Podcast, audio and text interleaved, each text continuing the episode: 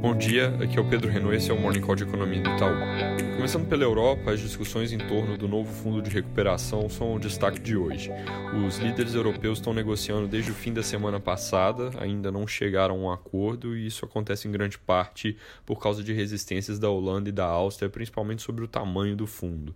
No entanto, as coisas parecem estar caminhando, eles devem começar novamente hoje às 11 da manhã e uma boa parte do mercado está começando a considerar que o cenário mais provável agora é que saia um acordo hoje ainda, diminuindo um pouco o tamanho do fundo de 500 bi para perto de 400, 390 bilhões, mas preservando aqui os principais pontos da proposta original. Então, algo que se acontecer mesmo vai ser boa notícia.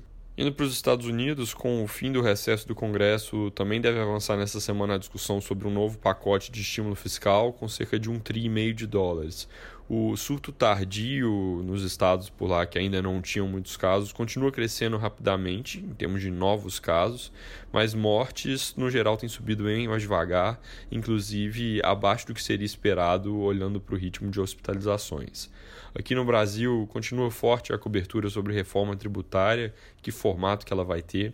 Tem vários jornais desse fim de semana colocando que nos próximos dias o governo deve mandar ao Congresso uma proposta de simplificação dos impostos federais, a qual os líderes da Câmara parecem ser simpáticos, mas na verdade gostariam de ver algo mais amplo, ou seja, voltando um pouco para aquela discussão pré-Covid de que formato de reforma tributária ter, de incluir ou não impostos estaduais e municipais, além dos que seriam é, compreendidos ali na proposta do governo, que seria só o nível federal. Novidades nesse debate, como o imposto sobre pagamento eletrônico, que surgiu recentemente, seriam coisas que provavelmente ficariam para um segundo momento. Uma outra discussão que deve ficar em evidência essa semana é uma proposta do governo para o Fundeb, o Fundo de Educação, que a Câmara já vinha propondo aumentar. Até então o governo estava resistindo a essas mudanças, mas nos últimos dias passou a defender o aumento usando parte dos recursos do Fundeb, não para educação e sim para financiar programas sociais, como por exemplo um possível Renda Brasil.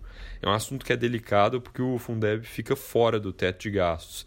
Então, esse aumento para usar em uma coisa ali que não é exatamente o propósito dele seria um caminho um pouco torto ali para driblar a restrição fiscal.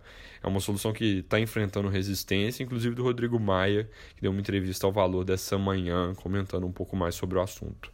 Para terminar, o governo segue articulando para tentar defender o veto presidencial sobre a desoneração, que acabou saindo da pauta do Senado na semana passada, mas segundo os jornais, as mudanças que o presidente fez quando ele sancionou o PL do saneamento criaram atritos com membros dessa casa e aí isso aumenta o risco de que não haja acordo e que esse veto acabe indo a voto e sendo derrubado. É isso por hoje, bom dia e boa semana.